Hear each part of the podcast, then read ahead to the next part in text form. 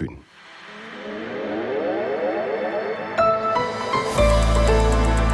Die ARD Infonacht Nachrichten um 5.30 Uhr mit Claudia Drews. Mit einem Festakt in der Elbphilharmonie erreichen die Feierlichkeiten zum Tag der deutschen Einheit heute in Hamburg ihren diesjährigen Höhepunkt.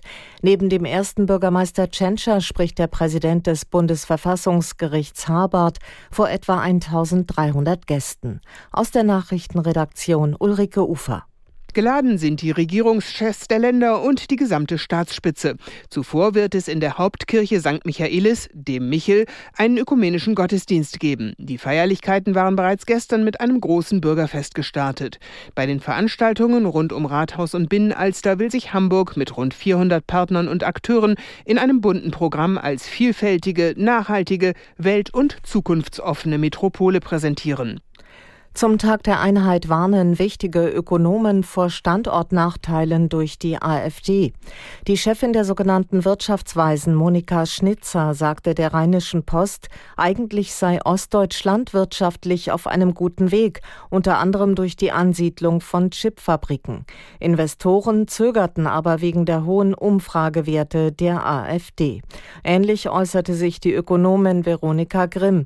Die einzig wirkliche Bedrohung des Wohlstands in Ostdeutschland sei die wachsende Zustimmung zu extremistischen Parteien, sagte sie den Zeitungen der Funke Mediengruppe.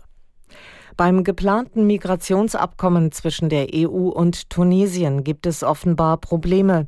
Das nordafrikanische Land hat eine Hilfszahlung von 127 Millionen Euro abgelehnt. Präsident Said sagte, Grund sei nicht die niedrige Summe, sondern nicht erfüllte Zusagen. Das Abkommen sieht vor, dass Tunesien die illegale Migration über das Mittelmeer eindämmt und seine Wirtschaft reformiert. Dafür will die EU insgesamt eine Milliarde Euro zahlen. Zuletzt waren tausende Menschen aus Afrika ohne Papiere von Tunesien aus auf Lampedusa angekommen. In den USA hat ein weiterer Prozess gegen Ex-Präsident Trump begonnen. Es geht um möglichen Finanzbetrug. Aus New York Antje Passenheim.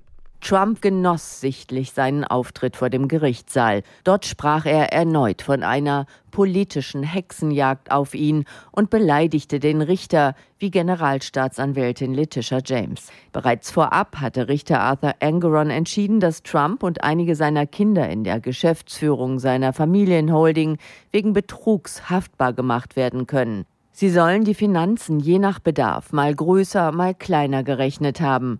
Ein Anwalt der Staatsanwaltschaft warf Trump vor, durch Betrug mehr als 100 Millionen Dollar eingenommen zu haben. Das Wetter in Deutschland zunächst freundlich, später kräftige Schauer und Gewitter von Westen her, im Südosten heiter, 18 bis 29 Grad. Das waren die Nachrichten.